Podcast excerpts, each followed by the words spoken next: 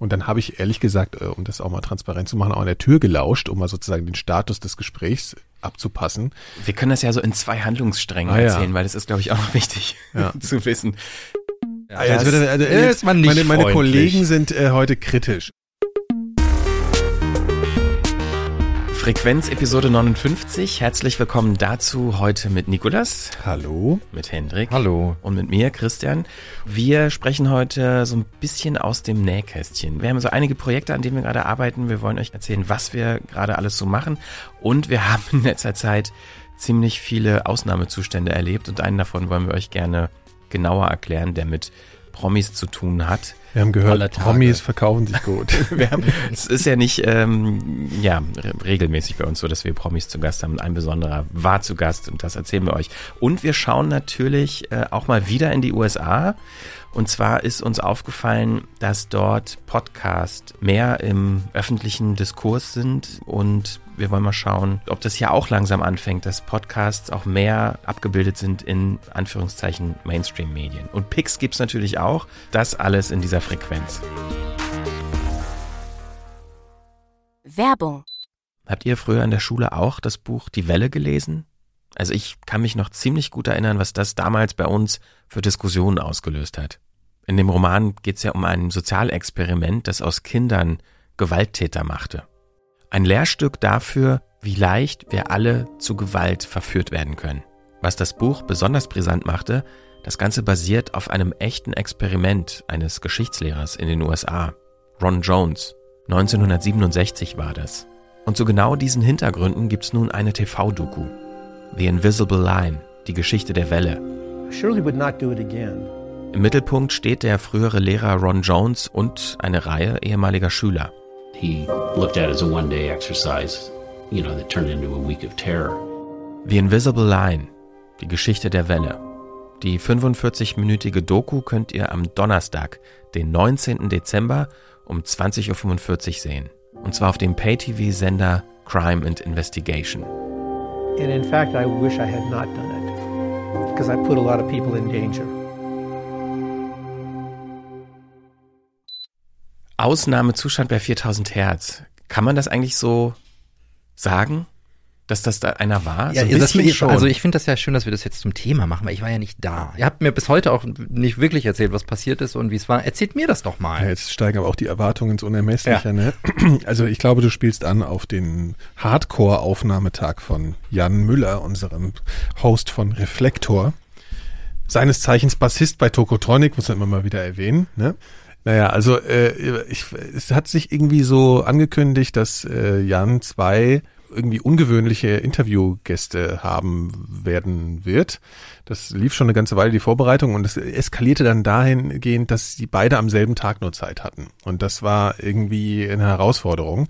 Vor allen Dingen auch, weil beide äh, schon irgendwie eine größere Anforderung an ihn gestellt haben. Ne? und sehr konträr zueinander sind. Sehr konträr, genau, genau. Und dann fragte er, also ob jemand ihn begleiten könnte, weil das eine Interview war außer Haus, das kann man jetzt auch schon hören ähm, im Reflektor. Das war mit Esther Bejarano, also eine Auschwitz-Überlebende, die da in dem sogenannten Orchester, Auschwitz-Orchester oder ich weiß jetzt gar nicht, Frauenorchester. Mädchenorchester, Frauenorchester, es gibt verschiedene Bezeichnungen. Ja, also die, genau, äh, die Geschichte hört man sich am besten beim Reflektor selbst im Interview mal an. Also schon durchaus ein ernstes Interview, was auch eine Musikverbindung hatte. Ähm, natürlich, weil darum geht's ja in dem, in dem Podcast. Und naja, Frau Bejerano ist äh, über 90 Jahre alt. 94, glaube ich. 94 Jahre alt und es war verabredet mit ihr in einem Hotel, weil sie gerade in, Be in Berlin äh, zu Gast war für eine Veranstaltung, äh, sie zu treffen und da in, äh, in einem Hotelzimmer ein Interview zu machen. Mm, Und das war morgens, glaube ich, um elf geplant. Und es war auch geplant, dass sie, äh, also dass es relativ kurz eigentlich nur stattfinden kann. Ich glaube, eine halbe Aufgrund von Stunde Terminen, war die genau. Ansage. Und ähm, naja, weil sie, glaube ich, auch mit ihren Kräften so über den ganzen Tag ein bisschen haushalten musste, weil sie, glaube ich, noch diese Veranstaltung hatte und so. Nun ja, also auf jeden Fall bin ich mit Jan dahin gefahren. Wir sind äh, auch hin, war es schon ein bisschen hektisch. Äh, Parkplatzsuche, alles. Und, und Jan war natürlich auch äh, nachvollziehbarerweise ein bisschen nervös, glaube ich. Äh, Das darf ich, glaube ich, sagen, weil das natürlich auch eine schwierige Situation, also eine anspruchsvolle Situation ist, so jemandem zu begegnen, weil du nicht genau weißt, ähm, ob du da den richtigen Ton triffst, weil die Thematik natürlich irgendwie schwierig ist und weil das einfach nicht sein, also in dem Metier ist er kein Profi bisher, sage ich mal, ne, mit diesen Interviews und so. Deswegen war das alles für ihn ein bisschen neu. Und gleichzeitig auch im Hinterkopf zu haben, ich habe nur eine halbe Stunde, Genau, krieg ich das also alles ehrlich unter, gesagt, ich habe gedacht, Sie fragen wie soll man das denn alles hinkriegen so, aber ich habe auch noch mal, macht er schon so, ne? Und dann sind wir halt dahin und dann gab es ein Hotelzimmer und dann sind wir, haben die sich äh, da eingerichtet. Ich habe einen Kabeljungen gespielt und ein bisschen alles verkabelt.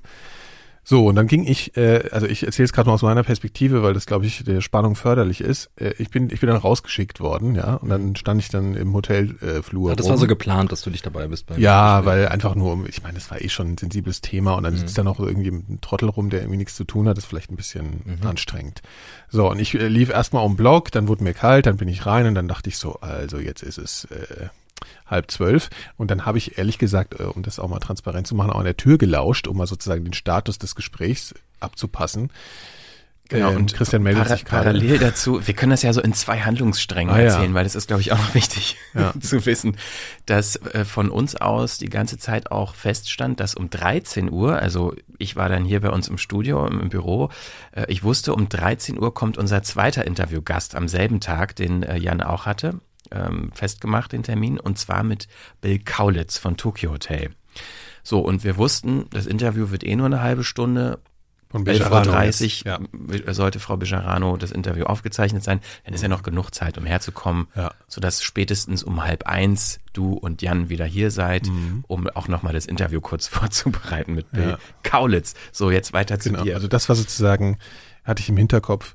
Und als ich dann eben um halb zwölf an der Tür lauschte, merkte ich, dass das noch ziemlich am Anfang war, dieses Gespräch. Also diese ganze Nummer, es geht nur eine halbe Stunde und so, das äh, bezog, also war, glaube ich, eher eine Ansage, die so aus einer Unsicherheit von der anderen Seite äh, mitgeteilt wurde, weil sie einfach nicht wussten, boah, äh, also finden wir das so ein tolles Gespräch oder will man das lieber mal schnell loswerden wieder, ja, so will man den Journalisten da den äh, mal schnell abfertigen. So, das ist dann gar nicht so gewesen. Ich glaube, die beiden waren sich sehr sympathisch und äh, Jan war total in der Geschichte drin. So, ich lief da rum, habe mich ein bisschen mit den äh, Reinigungskräften im Hotel unterhalten und so und das darum und das darum. Und dann hörte ich so um Viertel nach zwölf, habe ich glaube ich dann nochmal gelauscht. Und da waren die immer noch mittendrin und ich habe gemeint, ja, da kannst du jetzt also. Und das Problem war natürlich für mich so, ich habe gewusst, okay, da kommt jetzt irgendwie hier so ein Mensch wie Kaulitz, der ja, wahrscheinlich irgendwie einen Terminplan hat und der irgendwie auch ein Prominenter ist und da irgendwie ein, jetzt auch nicht gewohnt ist, dann irgendwie zu warten auf einen Journalisten, wenn er irgendwo auftaucht. Und dann war ich gefangen in diesem Stress. Im Moment äh, da irgendwie nicht reinplatzen zu können, wenn da gerade über also Frau Bejaranos Auschwitz-Erfahrungen geredet wird und gleichzeitig habe ich dann hier diese Kaulitz-Nummer und den hochgradig nervösen Christian am Telefon, den ich immer mal wieder abgedatet habe. Naja, gut, also äh, und irgendwann, glaube ich, um halb eins habe ich dann mal so geklopft und dann habe ich so reingeguckt und ich sah einen, also einen, einen wirklich äh, äh, bewegten Jan, äh, der, der mich anguckt hat, so, ja, ich weiß auch nicht, ich weiß auch nicht.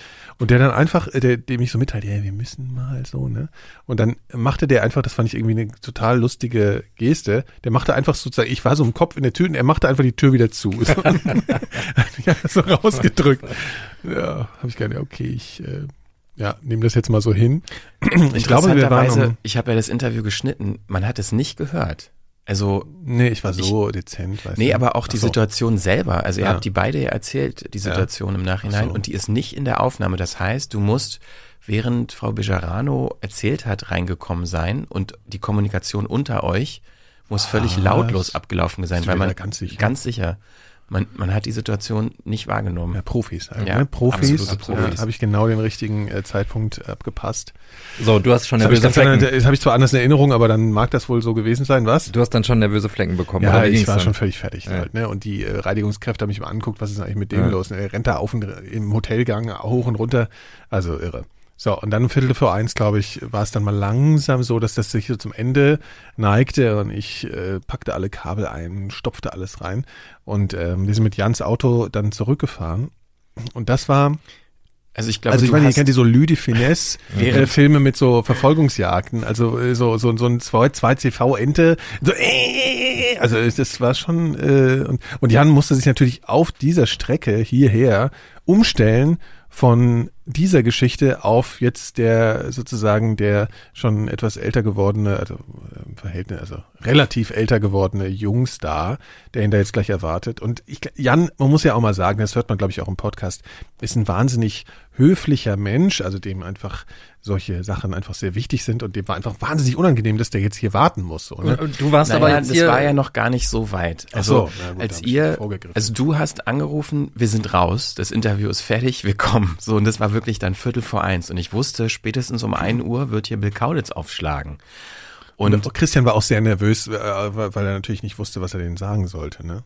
ja, also ich hatte halt irgendwie so die. Sorge, dass wenn die kommen und klar ist, der Interviewer ist nicht da, dass die wieder einfach umdrehen, so, ne, Star und so, oh, dann hau keine ich halt Zeit. wieder ab. Ja. Ja, und dann habe ich auch schon mit Johanna Pläne geschmiedet, was wir denn was wir so mit ihm machen könnten. Und dann haben wir Und halt, was habt ihr euch so überlegt? Eis essen erstmal- gehen. Genau, erstmal haben wir halt äh, das Essen- und Trinkszenario entwickelt und gesagt, okay, wir müssen jetzt einfach ganz viele Snacks und ganz viele verschiedene Getränkeoptionen hier hinstellen, um ihn sozusagen mit dem Buffet äh, bei Laune zu halten. Ja. Und als ihr Aus unter was stand das Bu- Buffet? So Prinzenrolle, Chips. Äpfelchen. tatsächlich Kekse Was, äh, und Kaulitz Kekse sonst und nie Obst. kriegt. Naja, auf jeden Fall wusste ich dann, ähm, ihr habt dann nochmal angerufen und hat gesagt, Christian, du musst jetzt runtergehen, die sind gleich da, die stehen schon vorm Haus. Die haben sich bei euch gemeldet zwischendurch dann, oder was? Ja, nee, ich hatte sie angerufen. Also, also mit der Assistentin hattet ihr Hä? telefoniert. Actionfilmmäßig. Ja. Ja, ja. Und das Absurde war, also eigentlich war ja Jan, äh, es war abgemacht, dass Jan die ähm, sozusagen die empfängt unten am Haus. Und ähm, ja, dann stand ich da. Und Ja. die wussten natürlich nicht, wer ich bin. So, und ich habe dann irgendwie auch gerätselt, ja, kommen die jetzt irgendwie, wie kommen die eigentlich hier an? Ich hatte ja Das keine Ahnung. Stretch-Limo. Genau. Und diese Situation habe ich tatsächlich, als ich unten vorm Haus stand, sogar äh, in weiser Voraussicht mit meinem Handy festgehalten. Also man merkt schon, Christian war sehr aufgeregt. Ja. So, jetzt stehe ich bei uns vorm Haus und warte auf Bill Kaulitz. Und jetzt bin ich mal gespannt, was hier für ein Auto gleich angefahren kommt. Ich tippe ja auf ein großes, schwarzes SUV mit getönten Scheiben. Mindestens noch ein Assistent oder eine Assistentin dabei. Vielleicht noch eine dritte Person. Wir werden sehen.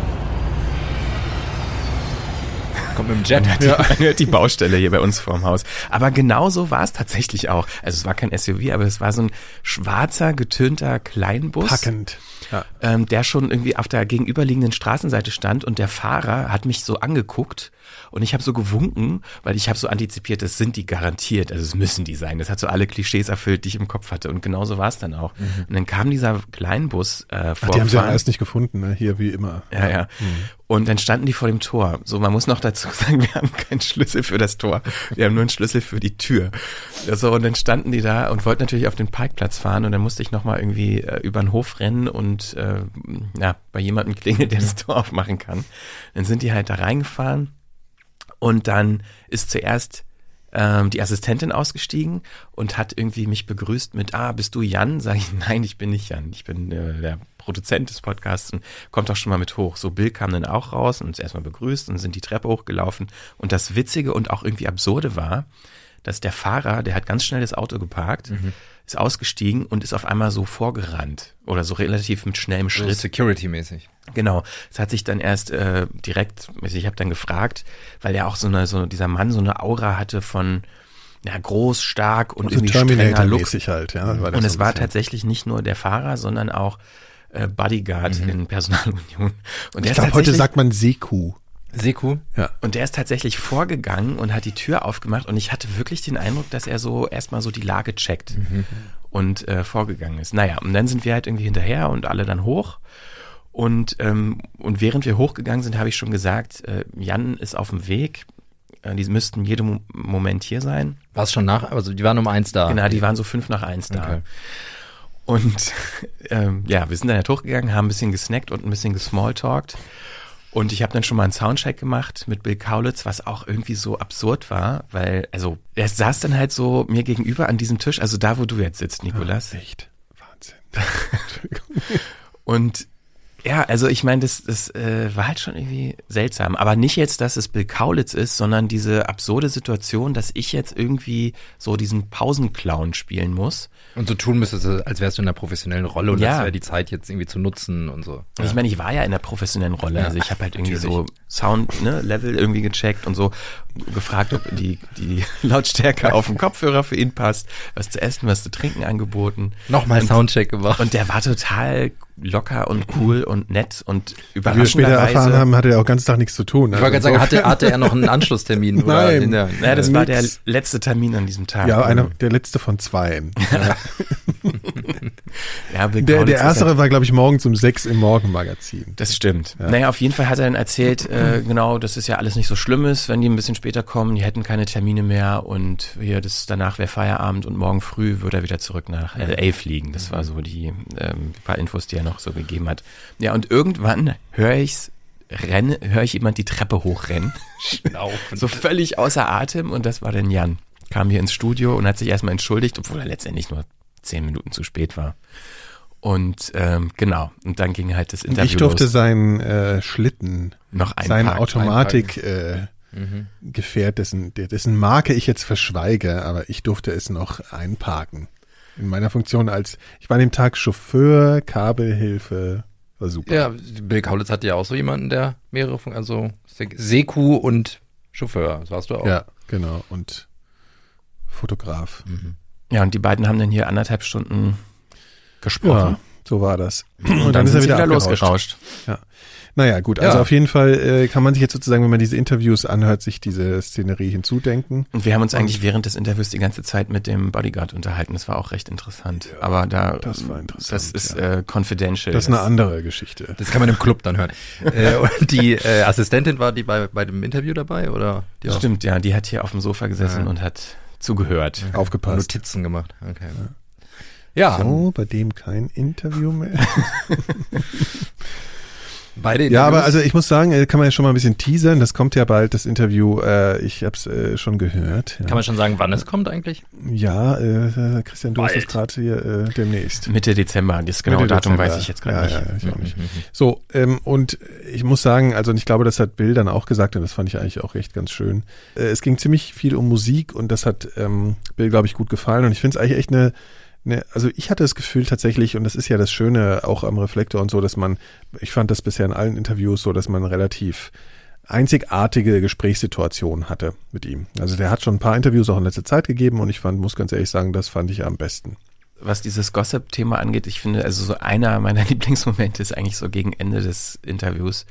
Ähm, da, Bloß nicht spoilern. nein, aber als, als Jan sich, war natürlich auch ein bisschen scherzhaft gemeint, aber sich bei äh, Bill entschuldigt und sagt, also übrigens, äh, wir sind jetzt am Ende des Interviews, so es tut mir leid, ich habe nicht eine einzige Frage zu, zu deinem Bruder und deiner Schwägerin gestellt. Ich hoffe, du verzeihst mir. Deiner zukünftigen Schwägerin, genau. Ja. Oder? Nee, die sind- nee, die die sind schon schon. verheiratet, glaube ich. Ach, sind Tom sie? und Ja, auf dem Schiff geheiratet. Ah, Mist, habe ich verpasst.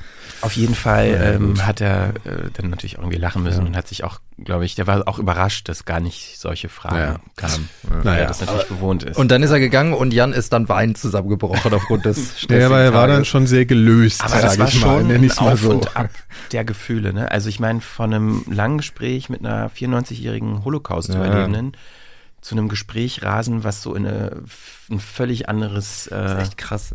Also ich sag mal, andersrum hätte man das Gefühl nicht hat. machen können, glaube ich, ne? Das wäre ein bisschen, also so- kann man dann vielleicht noch umschalten zu so Mhm. einem poppigen Gespräch, aber jetzt andersrum, glaube ich, das wäre ja, schwierig. aber ich glaube, wir- sind uns alle einig, also auch Jan, dass wir sowas nicht nochmal machen. Mhm. Also nicht zwei Termine an einem Tag, äh, dann noch, noch, wenn sie so unterschiedlich sind.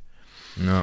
Aber, Aber würde- ja, musste so sein. Ne? Mich würde mal interessieren, ähm, also ich glaube, würde ja mal sagen, man hört es nicht, so diesen Stress im Hintergrund Ach Quatsch. Nö. bei den Sachen selber. Ja, wenn man es jetzt weiß. Nein, also ich meine, ich finde es jetzt auch, also das ist schon nervig und so, aber ehrlich gesagt glaube ich schon, dass, äh, man hat ja selbst auch schon mal stressige Tage gehabt und hat trotzdem intensive Gespräche gehabt. So ein Interview ist ja letzten Endes jetzt auch einfach ein Gespräch so und dann ist das ja sogar noch ein vorbereitetes Gespräch. Also das kann man schon bringen so. Das ist jetzt nichts.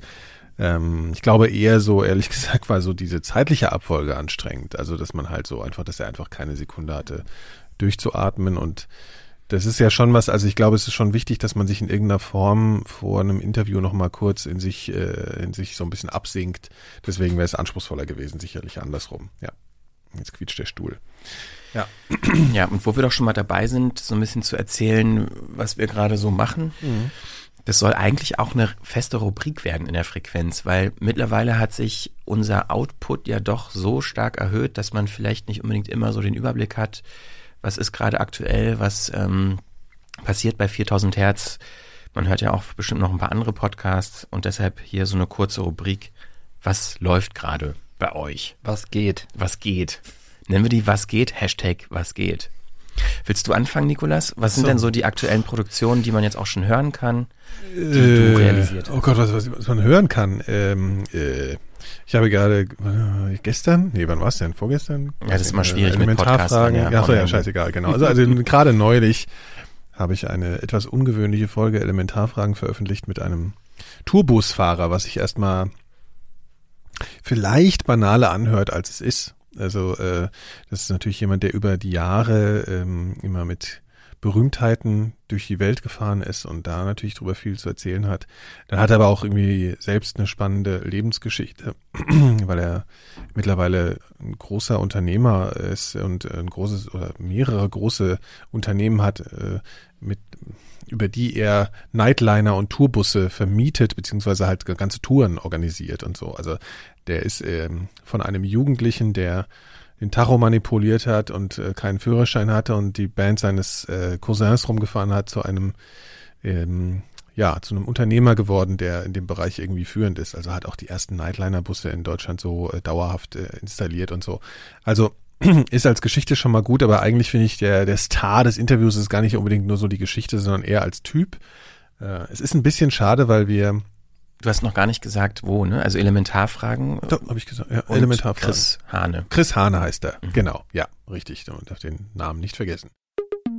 Äh, ich habe mich mit der Assistentin von Rihanna unterhalten. Ne? So, da sagte, ja, für uns, da war die war ein bisschen über 20. Sagte, ja, wir müssen jetzt aus dem Bus rausgehen. Wir müssen uns aber schon zwei Stunden vorher überlegen, was ziehe ich jetzt an? Mit welcher Frisur gehe ich raus? Ja, ziehe ich meine Kapuze auf oder mache ich es offen? Ja, dann das wird alles diskutiert, Gedanken. oder? Das wird alles diskutiert. Mhm. Ja, weil du kommst mit dem Bus vor und sie muss nur vom Bus ins Hotel laufen und du weißt ganz genau, da sind zwei, drei Paparazzi, die dich abschießen. Ja? Lachst du, lachst du nicht, machst du ein ernstes Gesicht, wie auch immer. Fußballer setzen sich halt irgendwie, siehst du ja immer in den Bildern, Kopfhörer, ne? auf, Kopfhörer ne? auf, die hören teilweise gar keine Musik. Einfach nur zum Die wollen einfach, die wollen einfach nicht angesprochen werden. Mhm. Ja? Genau, und wir haben, äh, das geht eigentlich nur so eine Stunde ungefähr. Mm, und danach haben wir aber irgendwie noch mal zwei Stunden hier rumgesessen. Das ist jetzt ein bisschen schade. Das gibt's auch nicht für die Clubhörer. und das liegt aber einfach daran, dass äh, das hätte man sich natürlich auch denken können. Ähm, denn auch wenn ich nicht so sehr auf so Promi-Geschichten fixiert war, weil ich es auch immer so ein bisschen komisch, klatsch, wo juristisch blöd finde, es natürlich auch so ist, dass so jemand, der äh, sowas macht, auch irgendwie eine Vertrauensperson ist für Prominente. Also die verbringen da Zeit, ne, die reisen zusammen, die unterhalten sich vielleicht nachts auf der Autobahn miteinander oder irgendwie sowas. Und dass er da natürlich auch, äh, dass das sein, einerseits sein Geschäft und auch andererseits sein Ehrenkodex ist, darüber in der Öffentlichkeit nicht zu reden. Macht er dann natürlich nach dem Interview. Nein, aber er hat, er hat zumindest mehr erzählt, so abstrakt oder hatte einfach irgendwie dann noch mehr zu erzählen. Das heißt, es gibt einfach Menschen, ich finde das Interview schön und ich habe auch gehört, dass es Leute unterhalten hat, aber es gibt Menschen, die können eigentlich auch einfach das, was sie dann wirklich ausmacht, nicht immer so im Interview erzählen. Das ist jetzt vielleicht eine Binsenweisheit, aber das war bei ihm schon ein bisschen so. Aber ich glaube, das Interview ist trotzdem unterhaltsam und zwar für mich auch eine neue Erfahrung, weil ich sonst immer eher so Menschen habe, die, auf die ich mich vorbereite, wo ich eine Biografie lesen kann oder irgendwie eine Dokumentation oder also einfach Recherchematerial habe hm, und dann sozusagen daraus meinen Fragenkatalog entwickle. Und das habe ich jetzt überhaupt nicht machen können. Ich wusste halt von Johanna, unserer Redakteurin, die mich äh, und du, äh, Christian, den, du hast ihn ja ausgegraben, so ein bisschen entdeckt, äh, so einfach nur, ja, der ist halt Tourbusfahrer und der ist ganz lustig. So, jetzt mach mal ein Elementarfragen-Interview zwischen eine und zwei Stunden. So, so. Also das war dann schon schwierig und da muss man dann halt einfach so abstrahieren. Und ich habe gemerkt, dass mir riesen viele Notizen gemacht und ganz viel hat dann nicht funktioniert. Und ich glaube, man merkt mir an, dass das äh, bisher nicht so ganz meine Disziplin ist, ähm, äh, sozusagen ins kalte Wasser mit jemandem geschmissen zu werden. Äh, fand ich witzig, aber es auch bringt eine andere Note rein und ja, hat auch Spaß gemacht. Aber es fühlt sich halt nicht an, wie, weißt du, wenn man so lang arbeitet an sowas in der Vorbereitung, ein, zwei Tage, man kniet sich da richtig rein, was ich eigentlich normalerweise schon mache. Ähm, dann wirkt sowas irgendwie jetzt so ein bisschen, oh, also einerseits so, als hätte man nicht genug Kontrolle darüber und nicht wie so ein Produkt, sowas Geschliffenes irgendwie. Und das war ein bisschen schwierig, damit jetzt zu leben, aber das ist jetzt draußen. Jetzt mal gucken, wie die Leute es mögen. Genau, es würde mich mal interessieren, ob diese, ähm, ob diese, also ob das Leute auch so wahrnehmen. Mhm. So. Also bisher sind die Reaktionen ja gut, also Ja. auch gerade hier aus unserem Bekanntenkreis und so. Ich glaube, es ist auch gut zu hören, es ist unterhaltsam. Es hat halt nicht so eine, ich glaube, die Elementarfragen haben natürlich immer so einen Faktor, der auch irgendwie eine gewisse Schwere immer hat, weil es sind oft jetzt keine heiteren Themen oder äh, vielleicht sind es schwierig, also komplizierte Themen oder irgendwie Sachen, die jetzt nicht gerade fröhlich stimmen. Und das ist natürlich jetzt hier an der Stelle anders. Und dadurch hat es eine andere Ansprache, einen anderen Tonfall. Ja, keine Ahnung. Ich bin ja auch so, ein, so eine, Dra wie sagt man, Drama-Queen bei meinen Interviews, deswegen ist es ungewohnt. Also Ja. was ich noch ganz interessant finde, ist, dass wir ja eine ganze Weile überlegt haben, ob wir das Interview oder ob du das Interview nochmal machen Ja. möchtest und ob sozusagen das, was man jetzt auch hört als Episode, eigentlich als Vorgespräch zu sehen ist und das als Vorbereitungsgrundlage für dich dient, um dann nochmal Genau. ein, Struktur, ein, oder ein strukturierteres in deinen Augen Interview mit ihm nochmal zu führen, mit vielleicht mit ein bisschen zeitlichen Abstand. Und ähm, genau, also ich, ich finde das eine interessante Überlegung, weil wir jetzt ja diese Folge veröffentlicht haben und auch Leute das jetzt gehört haben. Was glaubst du denn, was anders wäre, wenn du, wenn das nicht das finale Produkt in Anführungszeichen wäre, sondern wenn das nur das Vorgespräch gewesen wäre und du jetzt nochmal mit ihm sprechen würdest? Also die Idee, die ich eigentlich hatte, war, dass man dann beides ein bisschen zusammenschneiden kann. Das war Mhm. mir schon mal so gewesen bei dem RAF, ähm, Ex-RAF. Terroristen, ähm, da habe ich ein Vorgespräch gehabt, dann haben wir eine Aufnahme gemacht, dann haben wir nochmal eine Aufnahme gemacht. Und diese zwei Aufnahmen habe ich so ein bisschen miteinander ver, verwoben. Ich glaube, man hätte das, also die Spontanität in dem Gespräch ist, glaube ich, schön. Das ist dann natürlich schwierig, wenn man ein Vorgespräch hat, dann sind manche Sachen nicht mehr so spontan. Deswegen wäre es, glaube ich, wäre so zweimal miteinander zu sprechen, das zu, ver zu verweben oder wie sagt man ja, äh, wäre vielleicht eine witzige Idee gewesen, aber das ist irgendwie keine Arbeit, äh, Arbeitsweise, die ich irgendwie grundsätzlich jetzt so toll finde, dass man jemanden zweimal hierher holt. Also es war eine Improvisation, aber erst eine Unsicherheit heraus, ob ich, ich war unsicher, ob das gereicht hat. Und du hast es dann mal gehört und dann hast du gesagt, nee, für dich super, so, so. Und dann habe ich auch gedacht, ja, genau. Und dann war es auch so, dass ich dachte, also so ganz viel neue Gedanken habe ich jetzt auch nicht gehabt, dass ich jetzt gedacht habe, wir können, wir müssten dann schon nochmal über das Vorhandene sprechen und dann fängt man natürlich so an, welche Version ist besser und baut die dann ein, so und das ist dann irgendwie auch alles.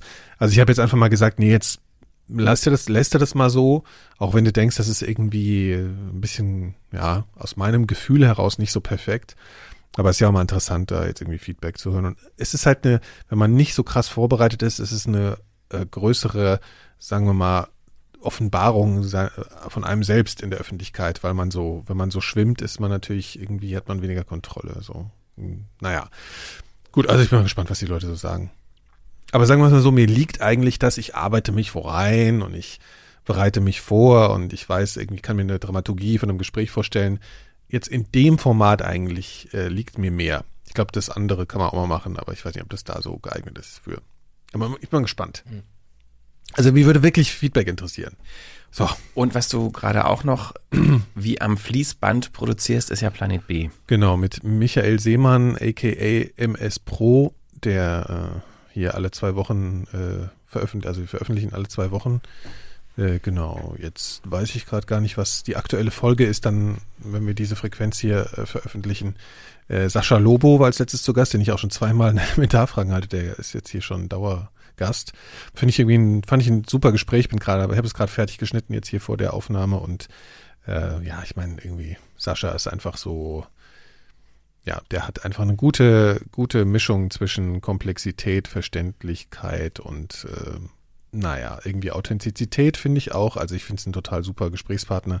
Die reden über sein ähm, Buch eigentlich primär Realitätsschock heißt das, in dem er so verschiedene politische äh, ähm, Themenfelder bearbeitet, die gerade für ihn besonders relevant und besonders kritisch so zum öffentlichen Diskurs erscheinen. Und ich finde es ein total spannendes Gespräch. Ist man nicht so sehr akademisch, wie manchmal Planet B schon ist. Also das ist auch was, wo wir ein bisschen mehr hinwollen mit dem Format. Also dass wir die, ja, wir schrauben da noch relativ dran. ist ja noch relativ frisch und äh, ich kann nur empfehlen, immer mal wieder reinzuhören, weil die Themen und die Tiefe, die da äh, erreicht wird, die sind schon echt, finde ich gut. Also hört da mal rein. Planet B mit Sascha Lobo.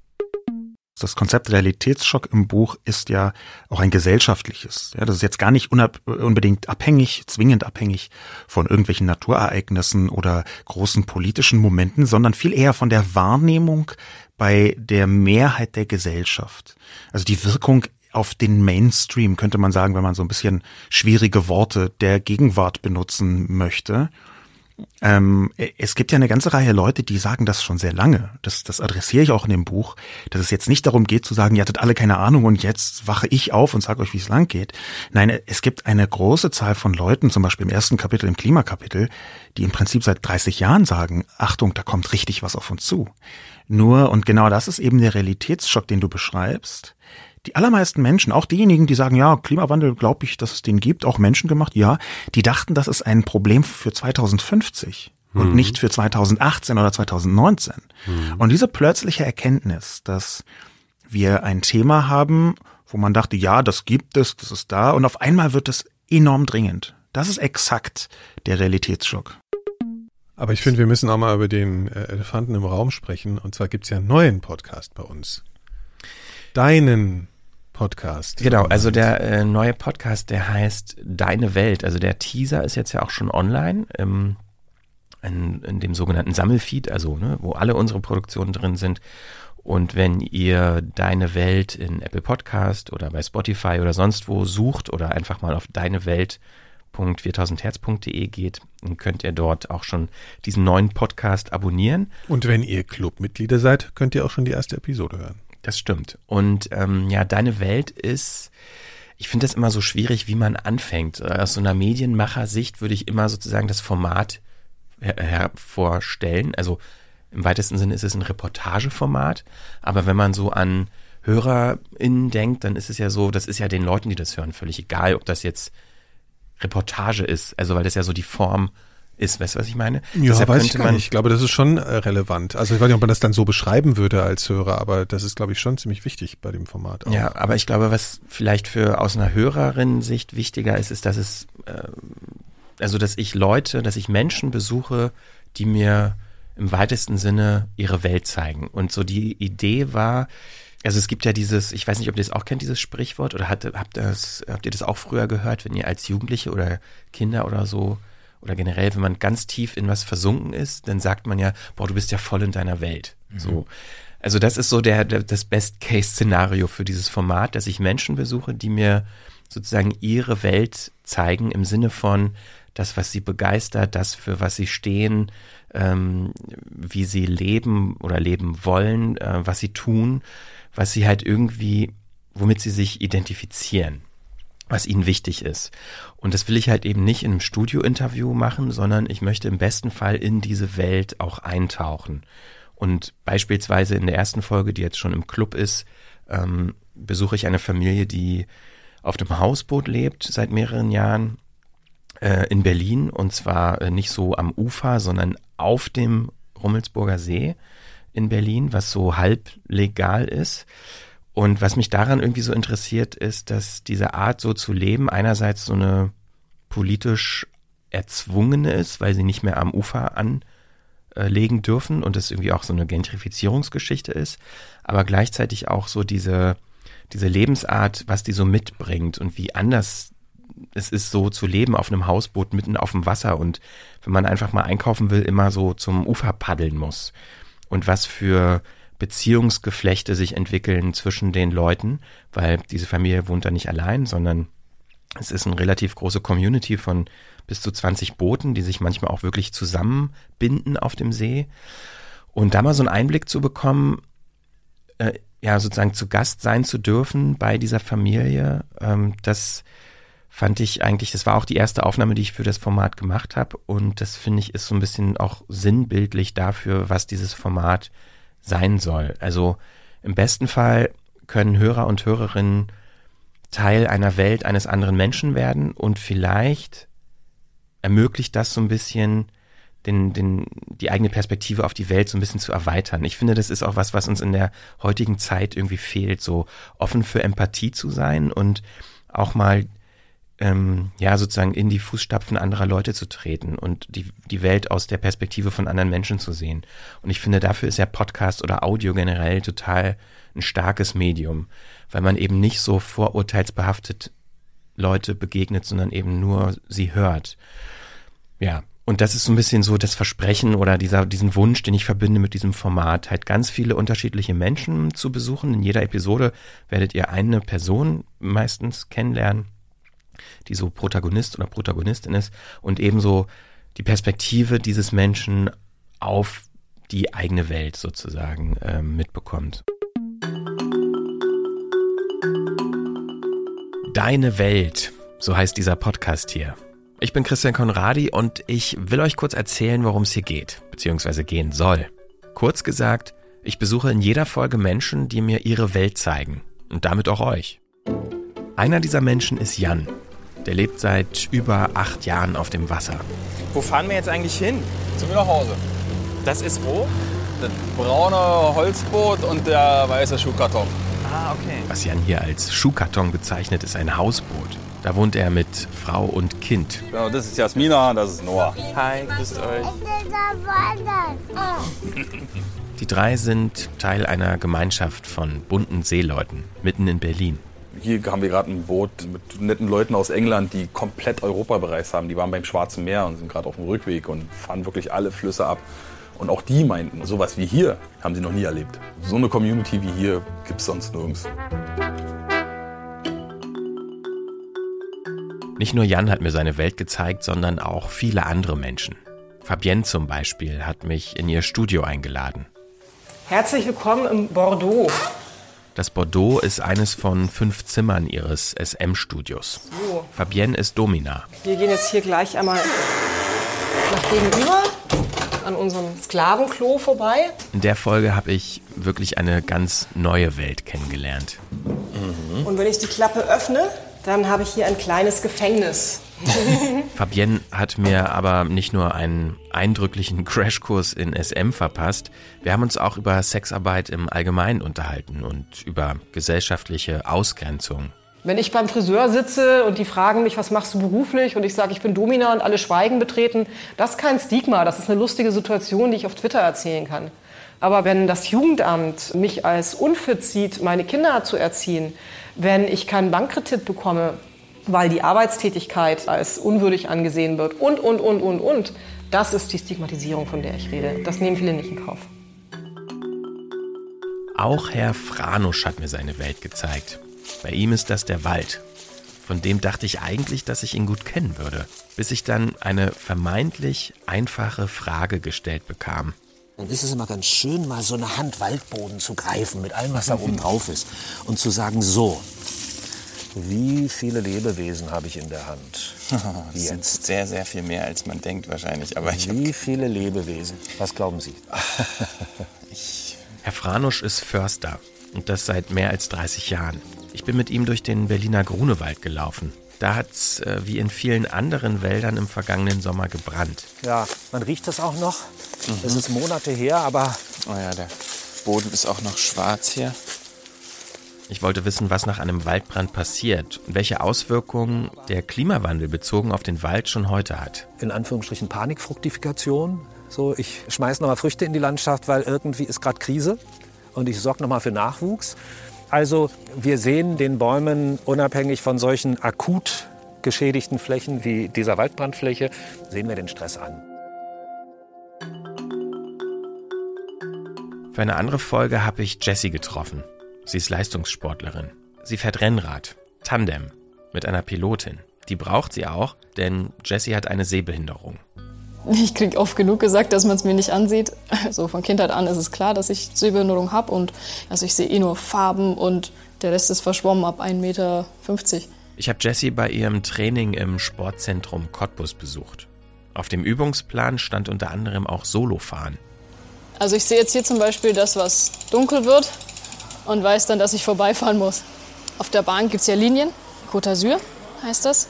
Das ist eine komplett blaue Linie, die ist 60 Zentimeter breit und die zieht sich über die ganze Bahn. Also der muss ich einfach nur folgen und eben immer auf dieser draufbleiben. Ich gucke nach unten und halte die Linie. Jessie habe ich kennengelernt als wirklich ehrgeizige Sportlerin. Ihr aktuelles Ziel ist die WM-Teilnahme. Also im Dezember gibt es das Gespräch mit dem Bundestrainer und danach entscheidet sich, ob das mit der Klassifizierung in Kanada läuft, also zur WM. Also schauen wir mal.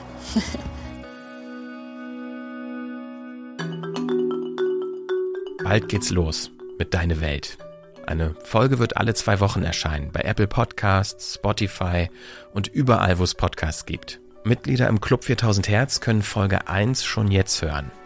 Alle wichtigen Infos findet ihr auch nochmal in den Show Notes. Okay, das war's soweit von mir. Wir hören uns, hoffe ich. Ciao. Ja, und außerdem machst du noch weiter, hast du auch eine neue Staffel des Kinderpodcasts produziert. Christian war sehr fleißig in den letzten Wochen. Ab, abproduziert. Äh, ja, abproduziert, genau. Weißt du es schon, das schöne äh, Kinderrätsel, äh, wo man also Tiere erraten kann. Genau, Ja? da gibt's jetzt sechs neue Folgen, Ja. die ähm, jetzt auch schon seit ein paar Wochen immer mittwochs erscheinen. Also zwei wird's jetzt noch geben. Mhm. Und ähm, genau, da ist in, vor allen Dingen interessant, also für diejenigen, die die Frequenz gehört haben, ich weiß gar nicht, es ist schon, die Zeit vergeht so schnell, aber als wir, weißt du es schon, ursprünglich gestartet haben, da hatten wir ja auch darüber äh, so ein bisschen erzählt und, und auch mal in die Hörstatistiken geguckt. Bei äh, Spotify kann man das ja ganz gut sehen. Und damals habe ich ja so ein bisschen kritisiert, dass kaum Väter oder kaum Männer das mit ihren Kindern hören, weil ich würde jetzt mal immer noch und auch unterstellen, dass Kinder im Alter von drei bis sechs, was ja so die Kernzielgruppe ist, dass die keinen eigenen Spotify-Account haben, sondern dass das über die Eltern gehört wird. Und das haben sich jetzt nicht. offensichtlich die Hörer zu Herzen Genau. genommen. Also den in Kindern der- Spotify-Accounts gemacht. Nein, in der, in der Hör, in, in der Gruppe der 35 bis 44-Jährigen, die so im weitesten Sinne ja unsere Altersgruppe auch sind, da ist es jetzt tatsächlich so, dass es mehr Männer als Frauen hören. Und das hat sich sehr stark gedreht. Könnte aber auch sein, dass die Männer einfach auf dem geistigen Niveau von Dreijährigen sind und äh, selber sagen, was könnte das jetzt für ein Tier sein? Aber ich höre es übrigens auch sehr gerne, muss man dazu sagen. Und, Wegen geistigen. Äh, ja, klar. Aber interessanterweise ist es bei den. Jüngeren, also bei den 28 bis 34-Jährigen, da äh, sind es 65 Prozent Frauen. Auf jeden Fall ist es so, dass bei den Jüngeren eher die Frauen, vielleicht dann Mütter mit Kindern hören und bei den Älteren tatsächlich jetzt eher Männer. Tja. Ja, Wie heißen nochmal diese Geräte für Kinder, womit man so Audio hören kann? Ja, da gibt's der? ganz viele verschiedene. Hörbert gibt's. dann Hörbert, die, genau, Die Hörbert. Tonys, äh, Tonyboxen. Ich muss mir mal so einen Hörbär Früher hieß das. Kassettenrekorder. Ja, genau. So einer, der so flach, so ein Ja. Kasten auf dem Boden liegt und dann Ja. so. Ratsch. Super. Auf jeden Fall gibt's noch zwei. Kannst du äh, meinen Super rausschneiden? Auf jeden Fall gibt's noch zwei Tiere. Und das, das äh, jetzt, was noch kommt, das fünfte, die, also die Ja. Folge 25 ist mein absolutes Highlight. Lieblingstier. Ja, äh, ja weiß ich nicht, ob's Lieblingstier ist, Ach aber so, die, li- äh, Lieblingsfolge. die Lieblingsfolge auf jeden Fall. Okay. Mhm. So, Ja, wer da so sind wir auf, mal wer so gespannt. auf, auf ne? Pipi-Kaka-Witze steht, äh, wird das, Ja, wird das ich mögen. super. ja, und Hendrik ist äh, hart am Arbeiten und äh, man kann gar nicht so viel davon hören, aber äh, Noch nicht. Noch nicht, Das, genau. das Blöde ist ja immer, also ich mache ja die Studiosachen bei uns, also sozusagen die Auftragsproduktion. Studio ist unser Name dafür, unser Studio, Label für Genau, Auftragsproduktion. genau. Und ja, das ist immer so ein bisschen blöd, ne? weil es ist, haben wir schon oft gehabt hier die Situation, dass ich dann nicht so richtig darüber reden kann. Das ist Ja. irgendwie nervt natürlich auch so ein bisschen und ja, irgendwie ist es dann auch schon mühselig, überhaupt davon anzufangen. Aber es wird ein paar äh, auch wirklich tolle Produktionen im nächsten Jahr von uns geben, halt woanders. Ja. ähm, Punkt, das war's. ja, tatsächlich. Was, echt? Wir werden dann bei Zeiten davon berichten. Also wir machen, oder ich kann ja sagen, also äh, genremäßig, wir machen eine groß angelegte Doku-Reihe. Ähm, Punkt. Und dann machen wir noch gerade einen Piloten für eine Genre-Erzählung und noch andere Sachen. Ja. Achso, aber dann ja, kann ich das noch. ist ja interessant. Und ich arbeite gerade noch äh, mit einem Schauspieler an einer Comedy, ähm, wo noch nicht ganz klar ist, ob das für uns ist oder ob das Ja, das vielleicht im. Auftrag äh, Oh ja. sein wird. Oh ja. ähm, und da, also das ist auf jeden Fall wird, ziemlich aufwendig, weil wir da auch ja irgendwie so ein bisschen ja, was Neues einfach machen, würde ich behaupten, so im, im Podcast-Hörspielbereich. Wird eine Fiction, ähm, Serie, eine Art, ja, so eine Mockumentary-Serie wird es eigentlich. Und ähm, genau, dieser besagte Schauspieler spielt sich selbst, wird sich selbst spielen und ähm, wir entwickeln jetzt gerade zusammen die Geschichte. Es gibt schon ein erstes Skript für eine erste Folge, aber nur so ein, mal so ein Entwurf. Ähm, und da werden wir uns demnächst nochmal zusammensetzen und das mal durchgehen und durchsprechen. Und ähm, ja, das wird im nächsten Jahr auch kommen, höchstwahrscheinlich, sieht ganz gut aus. Und ähm, ja, das Ich finde das sehr schön, wenn das bei uns kommt. Ja. Also wir Mal haben uns jetzt vorgenommen, ähm, mal so weit zu gehen, eine Pilotfolge auch wirklich zu produzieren und dann schauen wir mal, ob das was für uns ist oder ähm, ob wir es rausgeben. Ja. Ist ja auch immer eine Finanzierungsfrage tatsächlich, ne? Darf man ja auch nicht vergessen. Das ist richtig. Ja.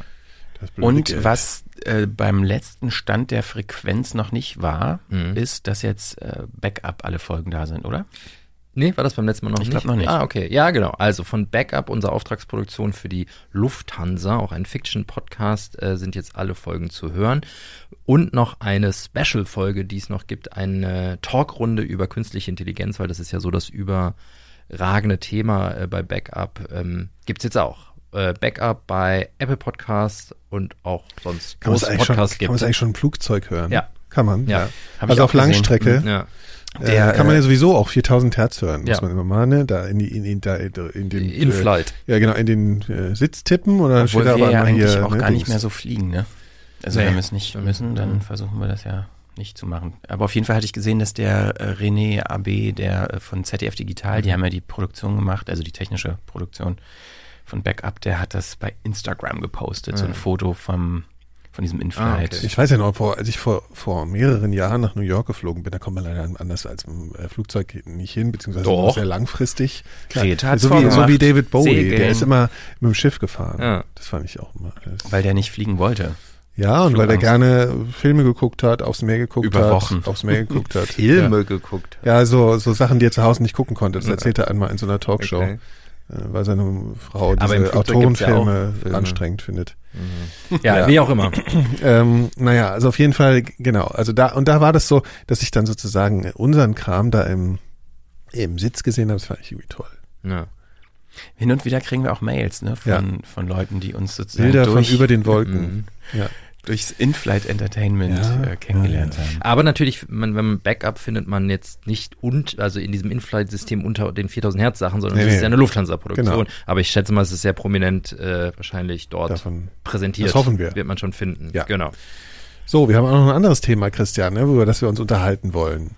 Jetzt guckt er ganz verwirrt auf seine, seine Notizen. Die wir nicht dachte ich eigentlich so ein bisschen so die Relevanz von Podcasts in, so, äh, in diskursiver Form, äh, vergleichend äh, USA, Deutschland. Ne? Genau, also m- mir ist nämlich was aufgefallen. Ich weiß nicht, ob euch das auch schon mal aufgefallen ist. Äh, Gerade wenn in USA so wirkliche Stars und Promis, wenn die irgendwas Neues haben, wie zum Beispiel ein Film oder ein Buch oder Album oder so, dann gehen die ja immer von Talkshow zu Talkshow, von Late Night Show zu Late Night. Überall, so. werden die rumgereicht. Ich glaube, aber in den USA ist es irgendwie noch mehr so. Habe ich so das Gefühl.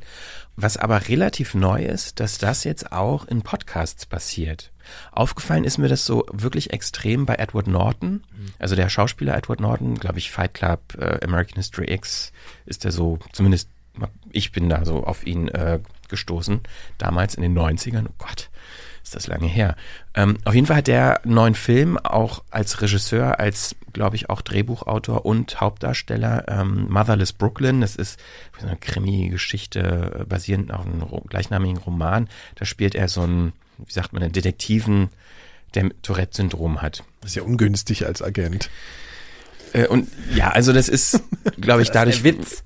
Ach so, so ist eine Comedy oder was? Nee, das ist keine Comedy, aber ich habe den Film auch nicht gesehen, der kommt jetzt hier erst noch in die Kinos. Ich, und das, Okay, das, das Entschuldigung. Ich Interessante jetzt keine ist, Witze über Tourette. äh, das Interessante ist aber, warum ich den machen. Film, warum kenne ich den Film, warum weiß ich gar nicht so richtig, warum es um den Film geht, Hm. wenn er doch in sau vielen Podcasts zu Gast war, aufgrund dieses Films. Hm. Und darauf will ich jetzt eigentlich hinaus. Also der war in fünf oder sechs wirklich äh, sehr populären Podcasts zu Gast, unter anderem bei Joe Rogan, bei ähm, What the Fuck mit Mark Maron, bei Ezra Klein, Bei den üblichen Verdächtigen. bei ähm, Neil deGrasse Tyson, Star Talk, also bei diesen vier Podcasts habe ich ihn auch gehört, zum Teil sogar komplett. Und das hat mich wirklich auch überrascht, dass ich viermal einen Podcast gehört habe mit ihm als Gast.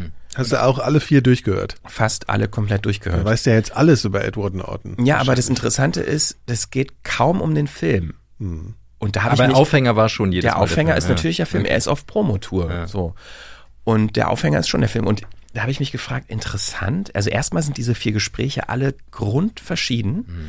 und die sind auch super zugespitzt auf den Host. Also Mhm. von Edward Norton aus. Normalerweise würde man ja denken, ja, dann geht man dahin, erzählt von seinem Film und erzählt überall dasselbe, weil man will ja irgendwie PR für seinen Film Mhm. machen. Aber überhaupt nicht. Und da habe ich gemerkt, der hat Podcast verstanden. Der geht Weil so. seine PR-Abteilung hat das Nee, also, also kann natürlich sein, aber man hat wirklich das Gefühl, dass er das wollte, dahin zu gehen, weil bei Star Talk mit Neil deGrasse Tyson ist ja so im weitesten Sinne Astro-Podcast, der ist ja selber irgendwie Astrophysiker, äh, Neil deGrasse Tyson, und da hat es tatsächlich einen sehr wissenschaftsbezogenen ähm, äh, Thema. Also dann, man erfährt zum Beispiel, dass er selber mal Astrophysik angefangen hat zu studieren und äh, irgendwie in der Stadtplanung in New York aktiv war und auch mit wissenschaftlichem Fokus und dass er diverse Startups gegründet hat, die so einen wissenschaftlichen ähm, auch Datenanalyse-Aspekt haben, was man gar nicht denkt. So Edward Norton, was hat der denn für einen Background? Und Na, ich meine, es, es bietet sich ja total an, in dieser PR-Geschichte heutzutage Podcast mit einzubauen. Wenn man Mhm. früher wurde man so durchgereicht, du hast es eben schon gesagt, durch diese Talkshows. Und dann gab es ja wirklich immer so, auch in Deutschland, so voll artifizielle so Slots. So, jetzt darfst Genau. du mal von deinem Film erzählen. So. Und dann- völlig austauschbar. Völlig austauschbar. Und der Host nimmt sich zurück und sagt gar nichts mehr und der erzählt erstmal zwei Minuten mit dem Film.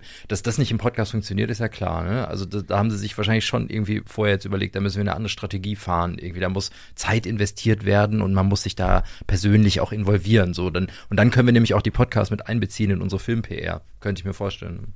Ja, auf jeden Fall hat man halt durch diese vier Podcasts ein- eine sehr breite Perspektive bekommen auf diesen Menschen Edward Norton und auf seine Interessen und auch auf sein Wissen. Und das war echt interessant, Mhm. was für ein breit gestreutes Wissen, Erfahrung und äh, Interessensgebiete der irgendwie so hat. Und gleichzeitig hat es in jedem Podcast funktioniert, dass ich gerade aufgrund dieser Interessen aus dieser Perspektive heraus würde ich echt gerne mal den Film gucken ohne dass jetzt explizit immer über den Film gesprochen funktioniert, wurde. ja. Ja, Ja. genau.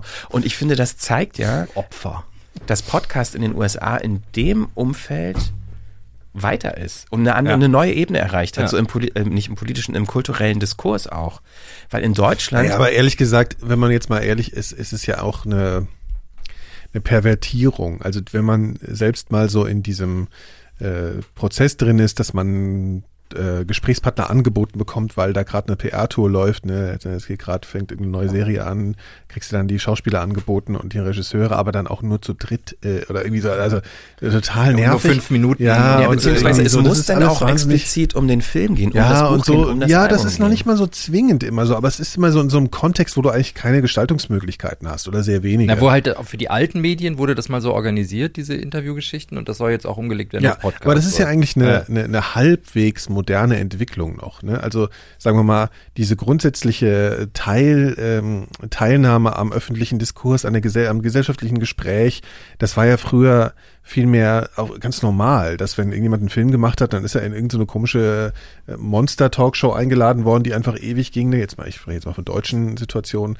wo dann Kinski dann äh, äh, da sitzt, ne? das haben wir schon tausendmal irgendwie zitiert, aber wo so, wo so Leute halt einfach stattgefunden haben medial dann. Und nicht nur, also diese ganze Optimierung ne, von PR-Agenturen, äh, im Prinzip alles wegzulassen, was irgendwie ja, vielleicht irgendwie zu viel sein könnte oder also was nichts mit dem Produkt zu tun hat. Das ist ja auch eine, jetzt nicht mehr so neue Entwicklung, aber es ist, ein, es ist eine moderne Entwicklung. Vielleicht ist das einfach was, ähm, also ich finde das, das ist, es ist einfach eher natürlich. Also zum Beispiel, also mir, ja. mir widerstrebt es irgendwie, natürlich, da ist bestimmt eine PR-Strategie auch irgendwie dahinter, dass man diese Leute auswählt. Aber man weiß ja, was da für Gespräche stattfinden. Und das gehört ja nicht zur PR-Strategie. Also die Leute, die die einladen, die laden die ein, weil sie gerne mit ihnen reden wollen. So. Und das nutzen die natürlich irgendwie für sich vielleicht diese PR-Strategie, äh, PR-Agenturen, aber dieser, der, aber Edward Norton selbst wenn der da wirklich so teilnimmt, dann muss er daran ja auch Interesse haben, da einfach mitzumachen. So, ne? Sonst ist das alles nur, für, also ich will nur sagen, das ist,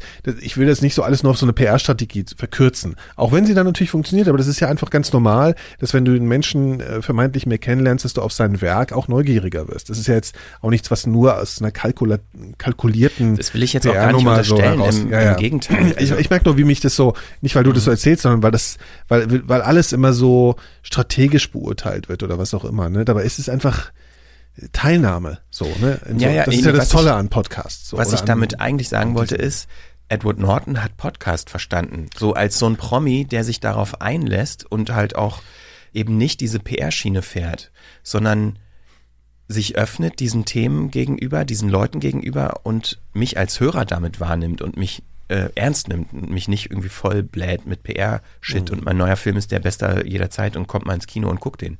Aber ehrlich gesagt glaube ich, die Schauspieler wollten das eigentlich immer schon so. Also selbst bei diesen fünf Minuten Interviews in den Hotels war es immer so, dass wenn du mal nach rechts oder nach links gefragt hast, waren sie super dankbar dafür, dass sie nicht schon wieder die gleichen PR-Sätze also, ich, ich hatte jetzt einen so ein Ding in Elementarfragen, das mit Oliver Kalkofe. Ja. Äh, da hatte er vorher auch, der, das war auch so eine Hotelsituation, wo dann so durchgereicht wurde. Und genau das hat er auch gesagt. So, ja. boah, ey, ein Glück ist es jetzt mal hier nicht äh, nur genau. zu dem Thema. Und dann ist er natürlich ja. total happy wahrscheinlich jetzt, dass die PR-Leute sagen, er darf jetzt äh, zu diesem Podcast gehen und einfach mal labern so und über andere Sachen reden irgendwie. Also es, es spielt ihn ja in die Hände dann so eine neue Strategie. Ja, und gleichzeitig aber auch äh, aus der Perspektive der, der Podcaster eben, ich meine, so klassische Medien, jetzt weiß ich, das wissen wir ja irgendwie eigentlich auch alle, aber so weiß ich, wenn man irgendwelche Nachrichtenwerttheorien anlegt, ja, was könnte die Masse interessieren und diese Fragen stelle ich dann, um möglichst irgendwie so einen fiktiven Massengeschmack oder Masseninteresse abzubilden.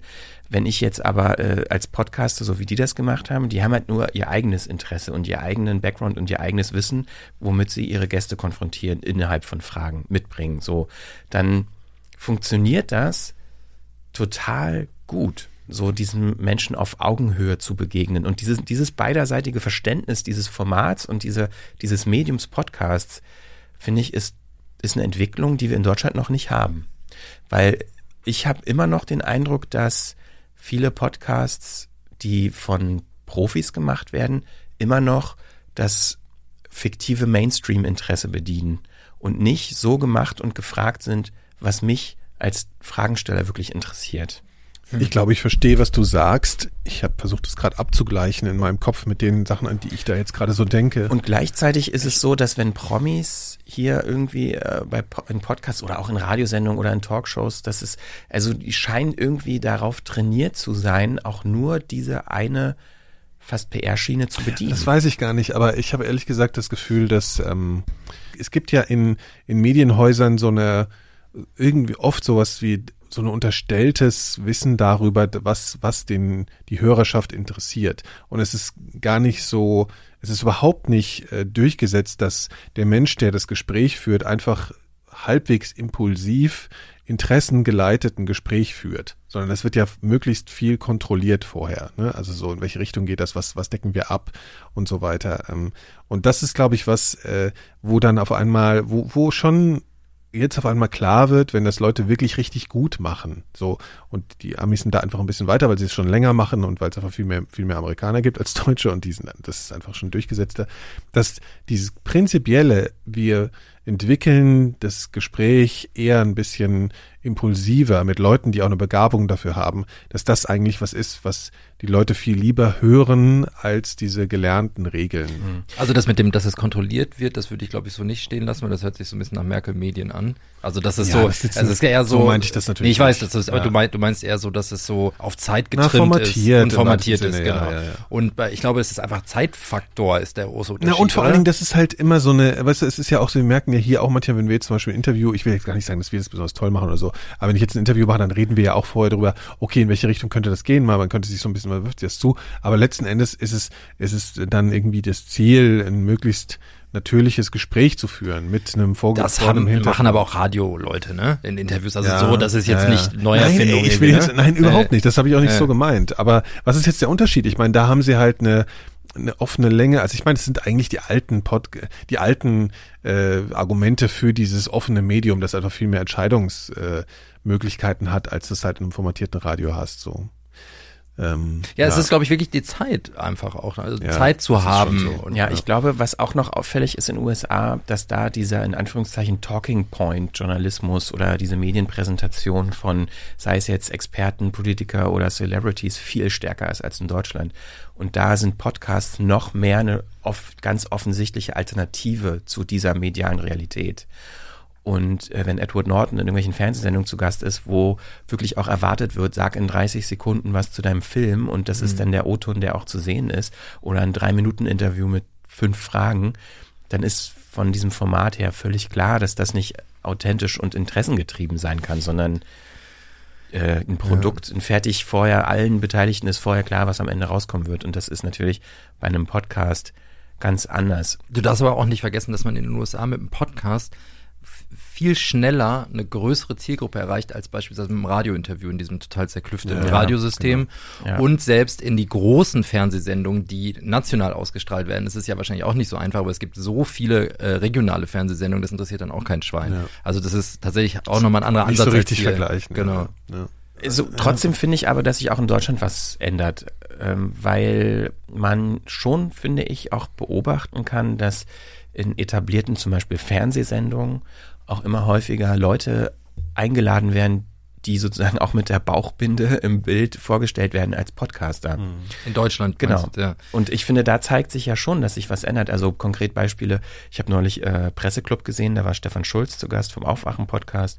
Und Philipp Banse auch mal zu Gast. Philipp Banse Ja. auch, genau, vom äh, Lage der Nation Podcast. Und auch in der Rolle des Podcasters äh, dort Ja, ja. eingeladen. Und beim letzten Dschungelcamp war auch eine Podcasterin dabei. Dann war jetzt ähm, bei Maybrit, Illner war kürzlich ja ähm, Ulf Burmeier zu Gast, auch von Lagen der Nation, die, glaube ich, nicht eingeladen worden wären, hätten sie nicht diesen Podcast. Ja. Und Ja. da zeigt sich ja, dass sich Mhm. gerade was ändert. So auch in der, in Ja, ja, Anführungszeichen ganz- Du meinst jetzt in der bestimmten Akzeptanz des Mediums, Wahrnehmung.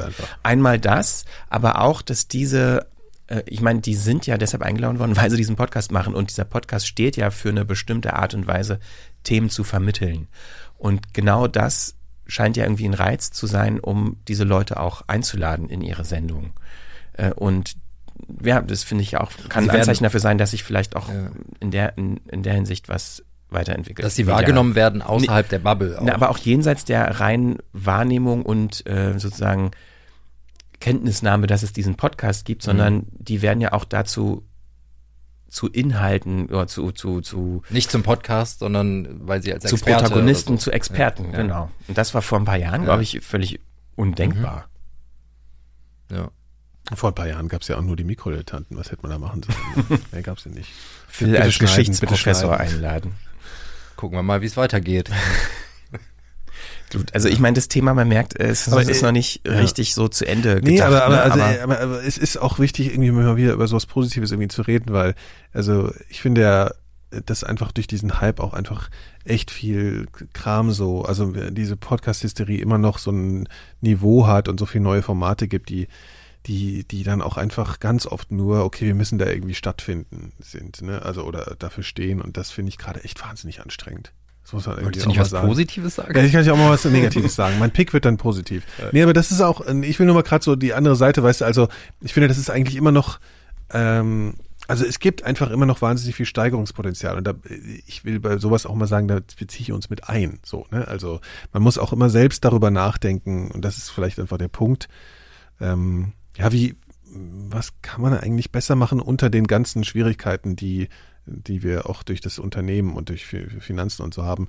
Also irgendwie auch diesem, irgendwie das Ganze in, nach der eigenen Vorstellung, so ein Medium nach der eigenen Vorstellung noch weiter zu besser zu machen oder äh, neue Richtungen aufzuzeigen, weil momentan habe ich das Gefühl, dass da viel ausgetretenen Faden gefolgt wird, aber von Leuten, die die nicht professionell genug sind, um diese Pfade zu füllen, muss ich ganz ehrlich mal sagen. Das finde ich schon irgendwie ein bisschen anstrengend, äh, wie gesagt. Aber ich wollte jetzt, wieder- ich bin jetzt wieder nett. Ich Mhm. bin jetzt wieder äh, äh, freundlich. Und genau, und deswegen kommen wir doch gleich zu den Picks, oder? Genau, die auch damit beginnen, Hendrik. Oh ja. Also, man nicht meine, meine. Kollegen sind äh, heute kritisch. Ja, naja, aber in erster Linie ist ja auch eine Anerkennung, dass Podcasts in der etablierten Medienwelt immer stärker wahrgenommen Ja, aber das werden. ist jetzt auch schon eine Weile so, oder? Also, gibt's jetzt, Ja, also aber vielleicht Schlagwort erst mal, worum es geht. Äh, tauchte immer Das auf- Nervige auf ist dann, auf welche ja. Weise es gemacht ja. wird, ne? Und So, das hat ah. mich, also, da ich, ich, ich hasse ja so, ich bin ja überhaupt nicht medienfeindlich oder irgendwie so die, die bösen Medien. Ich habe dich ja sogar gerade ermahnt, Ja, dass, ja, ne, so, und ermahnt so aber täglich, jetzt, so genau, aber Jetzt habe ich einen Artikel gelesen und da ging es um Podcasts und da habe ich mich so aufgeregt, weil ich mich frage, wieso, also das passiert ja schon öfters mal, dass man Artikel über Podcasts liest und da stecken einfach so viele Ungenauigkeiten drin und ich will ja jetzt auch nicht immer jedes Mal sagen, hey, hier falsch und so, weil man, natürlich macht man Fehler und so, aber dieser Artikel, der da erschienen ist, der zeigt halt einfach mit was für einer unfassbaren Schlampigkeit man über Podcasts schreibt, nur weil man meint, man müsste mal jetzt über Podcasts schreiben. Also im Konkreten ist ein Artikel erschienen in Silke und Holgers neuer Zeitung, also der Berliner Zeitung. ähm, und zwar Aufhänger war, dass Audible in Berlin ein eigenes Tonstudio, Schrägstrich Podcaststudio eröffnet hat. Ähm, die hatten, glaube ich, bisher kein eigenes Studio, ähm, haben extern immer produzieren lassen. Jetzt haben sie ein eigenes eröffnet und hatten da wohl ein kleines Presseevent. Und da hat jetzt die Berliner Zeitung drüber geschrieben. Und ich möchte nochmal betonen, dass dieser Artikel nicht einfach irgendwie nur so ein irgendwer geschrieben hat, sondern der Ressortleiter hat den geschrieben, Ressortleiter Panorama. Und da denke ich mir, also ich gehe jetzt mal nicht auf die ganzen stilistischen komischen Sachen ein, die da drin stehen, sondern mal nur auf fünf Sätze, die einfach faktisch falsch sind in diesem Artikel, der nicht sehr lang ist. Ja? Also, ich zitiere. Ja. Audible ist neben iTunes die wohl bekannteste kostenpflichtige Plattform für Audioproduktion. Wie kann man so etwas schreiben? Also, Ja. wenn man, selbst wenn man diesen Artikel schreiben soll, man hat noch nicht so viel Ahnung von Podcast, aber man muss das doch korrekt da. Das ist eigentlich nochmal dieses iTunes. Ja, genau. Also iTunes erstens gibt's nicht mehr, Ja, wirklich. ja, weil, so ne? halb, ja, so, also okay, könnte man noch durchgehen lassen, aber kostenpflichtig ist es schon mal gar nicht und auch noch nie gewesen. Das ist genau die Idee, dass es eben nicht kostenpflichtig ist. Es ist auch streng genommen keine Plattform, aber Genau. So. Okay, ich mache mal einfach mal weiter. Ich kann das ja auch so stehen mal lassen. raus ja. jetzt. Ja. Ähm, es ist ein bisschen witziger Satz. In, in den USA, also es geht dann darum, halt, dass jetzt immer mehr Podcasts äh, irgendwie kommen und ganz viel passieren und auch berühmte Schauspieler und Regisseure in den USA Podcasts machen. In den USA heißt es bei Firmenveranstaltungen, dass wohl nirgendwo so viele Schauspieler beschäftigt werden wie bei Audible, Komma, außer in Hollywood. Was sind denn diese ominösen Firmenveranstaltungen? Ja, das, was sind diese Firmenveranstaltungen? Das sind das Und so wenn ich äh, Hollywood- Weihnachtsfeiern oder was? Und wenn ich, wenn ich sagen will, nirgendwo werden so viele Schauspieler wie, und dann schließe ich aber Hollywood aus, das? also okay. ja, dann ist natürlich ein Vergleich schwer Was kommt herzustellen, was Ja, Medienproduktion aber, aber Ja. das, das Beste finde ich mit diesen Firmenveranstaltungen. Der, Ja. der geht, was, also der geht so auf äh, Kongresse und da stehen so Leute rum, die sagen, hier Ja. übrigens, wusstet ihr schon, Das nirgendwo, außer in Hollywood, Ey, werden so viele Schauspieler beschäftigt. Also außer in Hollywood. Aber nur auf Weihnachtsfeiern, glaube ich, findet das statt. Ja, Ja. also genau, und dann sagt er noch, es schließt sich noch der Satz an, äh, in Berlin wird im Dezember Benno Fürmann zur Produktion erwartet. Was, also äh, erstens, okay, Benno Fürmann kennt man, aber äh, ist ja auch ein guter Schauspieler. Da gibt es auch eine Radiodurchsage. Ja, Achtung, Achtung, Berno Führmann hat die Stadt äh, betreten. Und dann oder erzählen so. die das auch so. Ja. Der kommt da mit dem SUV und Ja. hat dann noch einen Ja, so Sek wie wir- Sekku genau. dabei. Ja. So, jetzt hier. Und dann wird berichtet, wie das, wie das Tonstudio von Audible aussieht. Also das ist, glaube ich, wirklich auch ein, haben sich ein schönes Studio hingebaut. Ich will auch gar nicht jetzt über Audible, ne? Das ist ja, ist, ich, freue ich mich, dass die jetzt ein schönes Studio haben. Und dieser, er schreibt halt jetzt hier, ähm, man berichtet, ähm, dass ähm, es eine Klimaanlage gibt, die von den Mikrofonen nicht wahrgenommen wird. Und Fenster, die einen Blick in den kleinen Garten ermöglichen und Tageslicht hereinlassen. Das ist die, also sozusagen, das wird jetzt herausgestellt als die super Besonderheit dieses Studios. Als hätte es das alles noch nie gegeben. Lass es auch so stehen. Also jetzt kommt noch so ein paar Äh, Hendrik ist ein bisschen reingesteigert, aber ja, ich, ja. ich, ich wollte hier noch auf diese, ja, also oder hier zum Beispiel. Das Angebot von Podcasts wirkt so wie ein kleiner Snack zwischendurch, steht hier.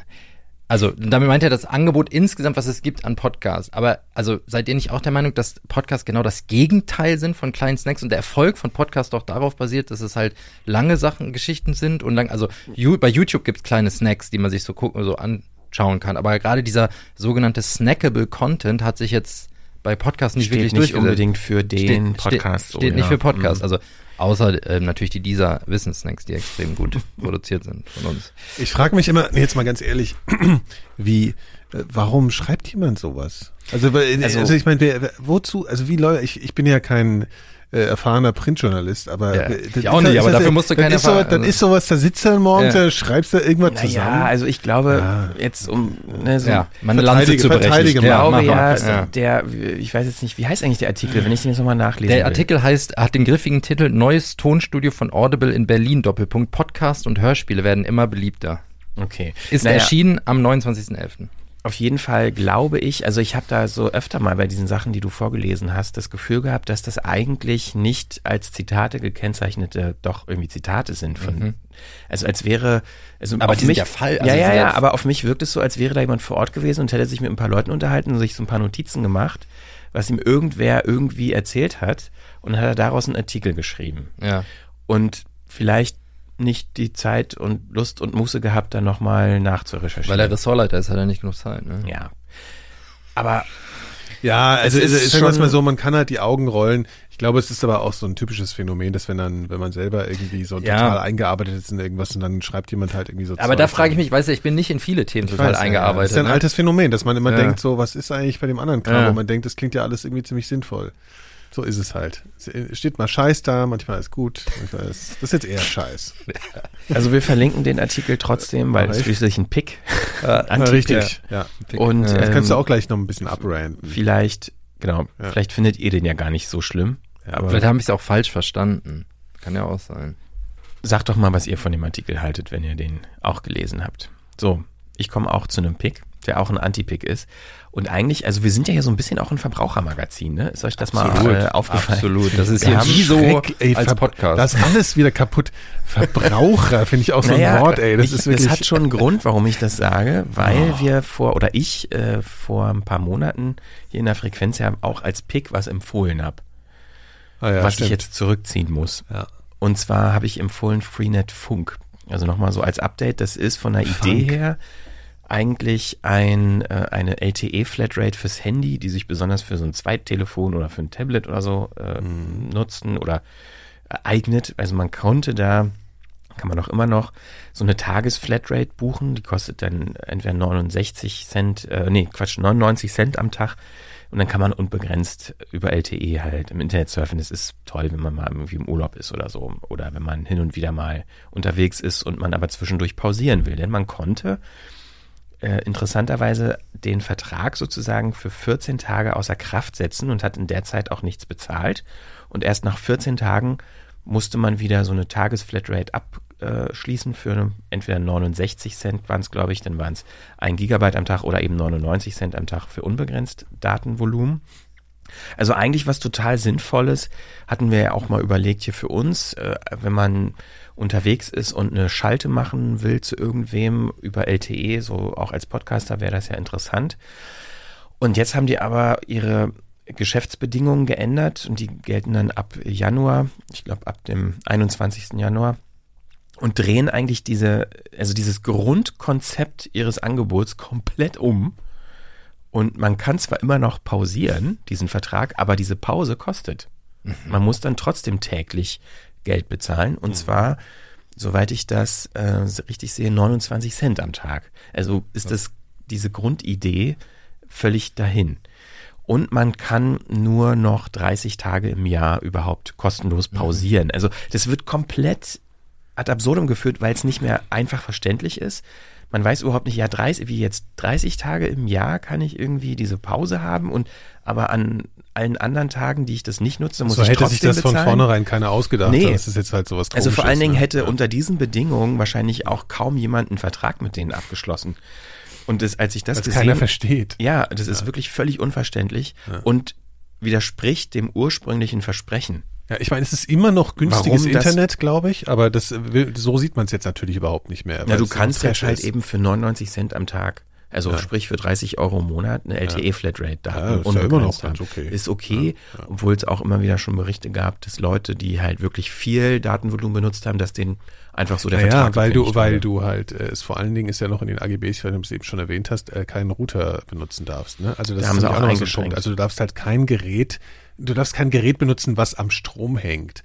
Genau genommen darfst du noch nicht mal dein Smartphone äh, ein, ein hier Das kann man ja nicht nachprüfen. Ein Hotspot. Nee, aber du kannst das mit dem Router, weiß ich jetzt gar nicht, ob die das irgendwie sehen könnten. Ich glaube, die gucken einfach, wenn da einer, was weiß ich, die ganzen Tag Netflix guckt, dann sagen die halt irgendwann, ja, hier, danke, tschüss. Ja, auf jeden Ja, Fall das so äh, zur, immer zur ich habe bei Bits und so den Satz gehört, immer wenn ein Angebot äh, zu gut äh, aussieht oder zu gut ist, um wahr zu sein, dann ist es auch nicht wahr. Ist es weg. So ähnlich haben die das da Griffig. gesagt. Ja, ne? Also ich, ich glaube, die haben das besser Aber ich finde das interessant, das ist ja eigentlich so diese Clickbait ähm, pe- äh, Ideologie übertragen auf Mobilfunkvertrag. Also falsche Versprechen. Ja, also ne, das wurde ja so gemacht bis zur Änderung der AGBs. Aber Mhm. die haben jetzt, weiß ich, ganz viele Kunden eingesammelt, die jetzt mit den Änderungen Ja, die kriegst schon mitgeteilt. Ne? ja, Ich natürlich. bin, äh, ich habe es ja auch mitgeteilt so. bekommen, Ja, deshalb komme ich ja darauf. Ja. Aber ich habe jetzt das irgendwie gekündigt. Und ich finde, man kann es jetzt einfach nicht mehr als das empfehlen, als was man Nee. es empfohlen hat. Und deshalb Ja, wollte ich das nochmal noch mal, ja, nachtragen. als Anti-Pick Sehr gut. aktualisieren. Mecker, mecker, mecker, mecker, komm, du bringst noch ein bisschen Liebe hier am Ja, Ende aber rein, nur, so, oder? nur so ein bisschen. Ich, ich, also ich kann das ja natürlich auch ausführlich machen, weil ich finde ja, es gibt einen, einen Mangel an einem bestimmten äh, Softwareangebot. Und zwar suche ich eigentlich schon immer die Radio-App, also zum Radio hören, Live-Radio hören meines äh, äh, des Herzens sozusagen. Ja, ich habe alles Mögliche ausprobiert hier. Also am schlimmsten finde ich dieses komische, wie heißt denn das nochmal? Tune-in oder so. Ja, genau. Boah, Schrecklich. ja, kann man nicht schlimm. benutzen. Äh, grauenhaft. So, das ist aber so eine Art Marktführer, irgendwie habe ich so das Gefühl, ne? So, also, und dann gibt's ja noch so viele kleine Apps, die sind aber irgendwie, entweder ist immer die, die, die, hier die UI-Scheiße oder die gehen irgendwann kaputt oder mit irgendeinem OS-Update funktionieren die nicht mehr oder so. Also ich will eine App, die äh, zwar auf dem äh, möglichst plattformübergreifend, mit der man schön einfach seinen Lieblingssender tipp, tipp, tipp und ich mache das an. So, ne? Und dann kriegst du es auch noch hier per Airplay auf irgendeine Box oder so und kannst schön Radio hören. So, da habe ich jetzt das Gefühl, was gefunden zu haben. Und zwar, ich weiß gar nicht, wie man es ausspricht. Das ist auf jeden Fall von der bekannten Software-Schmiede Icon Factory, die auch Twitterific machen, die einen sehr schönen Twitter-Client. Ich glaube, ich erzähle keinen Scheiß. Auf jeden Fall ist das so. Und die machen eh, also hübsche Software und äh, das, die haben jetzt eine Software rausgebaut, die heißt, also geschrieben wird das wie Trio.de, also Triode. Ich weiß nicht, ist jetzt irgendwas Hm. Triode, vielleicht hat das irgendeine Bedeutung, die ich nicht verstehe. Kannst du das nicht mal gerade parallel googeln, Christian, ob das irgendeine Bedeutung haben könnte. Auf jeden Fall gibt's die für äh, die Ja. komplette, das komplette, ja.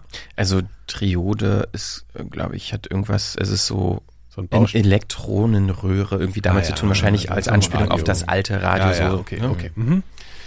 Äh, genau, und äh, das gibt's für das gesamte Apple-Universum, also iOS, äh, äh, tvOS sogar und äh, macOS. Und das, äh, der einzige, das einzige Manko ist, es ist, glaube ich, eine Software, die ist jetzt gemacht worden mit ähm, dieser neuen Funktion in Xcode, glaube ich, wo du einfach nur so anklickst, für welche, äh, also du programmierst was, du baust eine UI auch äh, für ein bestimmtes Gerät und die sieht für mich jetzt verdächtig nach äh, iOS aus und dann machst du da irgendwie noch so ein Häkchen dran und dann baut das das Ding auch für macOS. Das Mhm. gibt's mittlerweile, also das ist so eine Funktion, was natürlich ein bisschen so, also die, die macOS-Version, die funktioniert schon alles, die sieht halt nur so ein bisschen so aus, äh, wie irgendwie eine iOS-Version, die du dann auf dem Mac bedienen sollst. Und das ist natürlich ein unterschiedliche ähm, Bedienkonzepte und deswegen ist jetzt nicht so super ideal, aber es ist, es ist absolut benutzbar. Man muss da ja nur ein bisschen ein paar Mal klicken. Ähm, aber das ist natürlich so ein bisschen der Nachteil durch diese, äh, dass man das Gefühl hat, dass jetzt auf, auf macOS die Software immer eher so ein Nebenprodukt von iOS-Software wird, ist ein bisschen, hm. Also ähm, das kostet halt ein bisschen Geld dass äh, die Software, aber man sollte ja auch Softwareentwicklung unterstützen. Ich finde es ja gut, wenn Sachen Geld kosten, dann weiß man wenigstens, wo, warum das Geld aufgerufen wird sozusagen. Also es gibt eine Möglichkeit, ich gucke jetzt hier nochmal nach, weil ich schon geklickt habe. Also es gibt eine In-App-Subscription für einen Dollar im Monat, 10 Dollar pro Jahr, 20 Dollar für Lifetime. Also wenn man einmal 20 Dollar hinlegt, kann man es auf allen Plattformen ähm, dauerhaft äh, benutzen. Und ich finde jetzt ehrlich gesagt, als 20 Dollar für eine Software, die man dann auch häufig benutzt und auf unterschiedlichen ähm, Plattformen läuft dann auch nicht so viel Geld. Insbesondere muss man diese ganzen Leute ja immer so ein bisschen unterstützen, die auch sowas entwickeln. Und man kann das es testen, ne? Man Also, kann es, glaube ich, testen. Ja, ja, man kann es bestimmt, testen, ne? Sehe ich ja. Ja, ja, ja. Also, und ich finde halt ein Dollar im Monat, der ist jetzt auch nicht so, ne? Selbst wenn man die kleinste Version da nimmt. Genau. Also, Triode von Ja. Icon Factory. Und es ist hier auch, sehe ich gerade so CarPlay-fähig, was ja bei, macht ja Sinn, ne? Ja, ja. Ja also die Radio. benutzen, genau, also du, du, das ist halt wirklich, du kannst es anscheinend wirklich überall benutzen. Hast du CarPlay in deinem Auto? Nee, aber ähm, Ich, hätte ich, ich denke, ja, ich hätte das auch gern. Ich denke ja immer mal schon drüber nach, dass irgendwann, also ich meine ja so eine alte Schrottkiste, das ist eigentlich so lächerlich, da nochmal so was Neues einzubauen, aber die kosten mittlerweile auch gar nicht mehr viel, diese, also die kannst du einfach so ein DIN-Norm-Ding kaufen, Mhm. ne, von, von irgendeiner Firma und kannst dir dann so ein CarPlay-Radio einbauen. Die kosten vielleicht 200 Euro Mhm. oder so. Und dann hast du im Prinzip wie so ein iOS-Gerät im Auto. Finde ich, und das, jetzt muss ich noch einmal erzählen. Mhm. Und zwar äh, gibt es ja diese Doppelschächte, kennt ihr das? Diese DIN-Normen bei den Autoradios. Gibt ja so Mhm. ein, ein Schacht oder so ein Doppelschacht. Das sind ja diese großen mit Mhm. meistens auch einem Navi drin oder so. Und die gibt's für beides. Und die einfachen DIN-Dinger mit, mit, ähm, mit CarPlay, die haben dann so ein Display, was dann so rausfährt. Mhm. Das fährt dann so raus und klappt so hoch. So voll Star Trek-mäßig. ich glaube, in neuen Autos sind nur noch diese Doppel, also, ne, Ja, aber bei meinem auch. Ich kann, bei mir ist halt sozusagen das Doppelding ist jetzt mit so einem Schrottradio voll und darunter ist ein Ablagefach. auch nicht schlecht. Ja. naja, gut. Also äh, CarPlay wäre irgendwie schon auch nett. Ja. Aber gut, ich meine, irgendwie Autos sind ja eh nochmal so ein Thema, ob man das überhaupt alles noch braucht und so, ne?